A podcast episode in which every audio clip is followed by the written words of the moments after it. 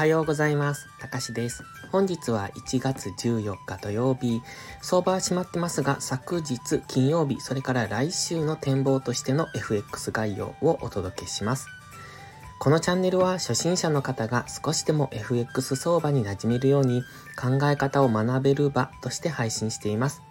FX に大切な環境認識、エントリー時の考え方など僕の脳内垂れ流しをお楽しみください。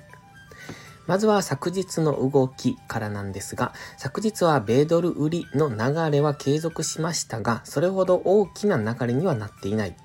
それから、それ以上にユーロが売られる展開になってまして、今までの強いユーロに対し調整の動きが見え出したのかというところですね。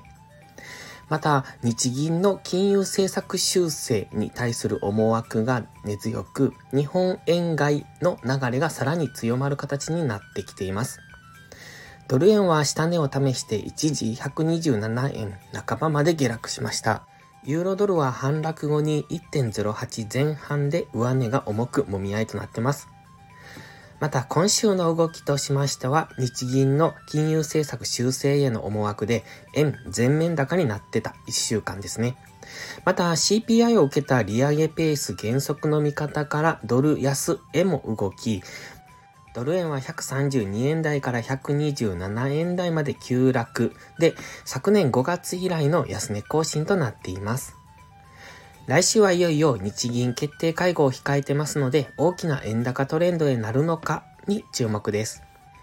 来週月曜日の主な経済指標発表はありませんが、18日水曜日、先ほど言いました日銀政策金利発表、それから黒田総裁の会見がありますので、ここは大きくドル円、そしてクロス円が動くタイミングとなってきます。この辺まで注意してトレードしていく必要がありますね。なお、ここでの値動き、を想定して今は円高になってますが、ここでもし円高にならないような要素、もしくは円安になるような、そのような発言があれば、一気に巻き返しになりますので、そこは注意が必要です。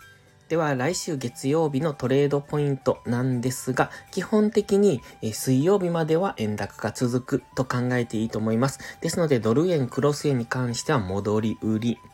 ただ結構強めに今のところ連続で下げてきてますので、どこかで大きめの反発は起こると思いますので、一旦の反発を待ってからの下落っていうのを狙っていかないと、えどこで大きめの反発が入ってもおかしくないぐらい今は下落してきてますので、そこに注意。そしてユーロドルに関しては先ほども言いましたが、少し上げ止まってきた感、ユーロが昨日は弱かったので、えー、ただ、えー、円が非常に強くて、まあ、それに対してユーロが弱かった。ドルに対してもユーロは少し弱かったという程度ですが、今のこの強めの上昇からのトレンド転換になるのかという、そんな印象も持てます。ですので、今のドル安から一旦のドル高に動きそうな、そんな一週間になってます。イメージとしては、円高は継続、ドル安は継続なんですけれども、